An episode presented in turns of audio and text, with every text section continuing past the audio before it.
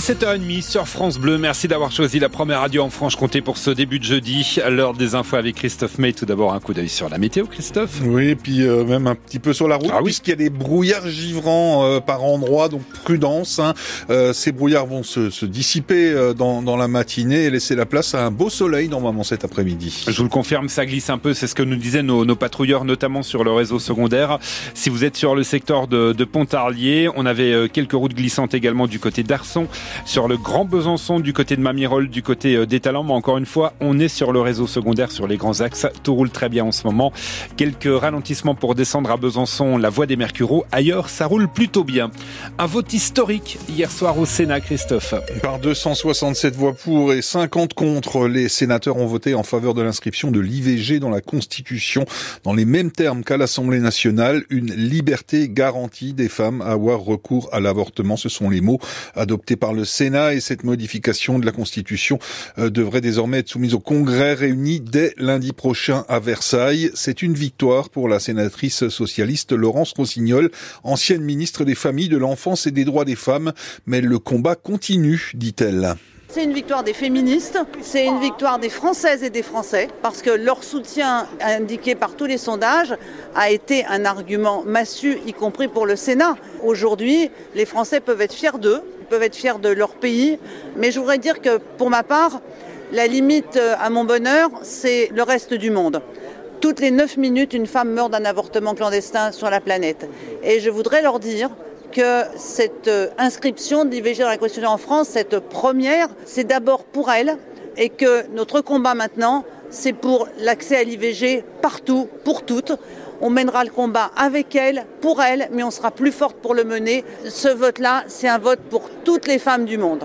Et voilà, donc l'interruption, euh, l'inscription de l'interruption volontaire de grossesse dans la Constitution qui devrait, donc être finalisée euh, par le Congrès lundi prochain à Versailles. À noter que tous les sénateurs franc-comtois hier soir ont voté pour. Le procès de l'attentat du marché de Noël de Strasbourg s'ouvre aujourd'hui devant la cour d'assises spéciale de Paris. Pendant cinq semaines, la cour va revenir sur ces dix minutes de terreur le 11 décembre 2018 où shérif Shekat a abattu cinq personnes et en a blessé onze autres dans la capitale. En l'absence du terroriste abattu après deux jours de traque, la cour va juger quatre hommes accusés de l'avoir aidé à se procurer des armes. Les Restos du Cœur ont plus que jamais besoin de vous. À partir de demain et jusqu'à dimanche, ils lancent leur collecte alimentaire annuelle. Dans le Doubs, par exemple, les bénévoles euh, espèrent faire mieux que les 145 tonnes de marchandises récoltées euh, l'an dernier dans cette collecte, car euh, les besoins augmentent hein, de plus en plus. En 2023, près de 10 500 personnes ont été accueillies par les Restos du Cœur de Doubs. C'est 2300 de plus qu'en 2022.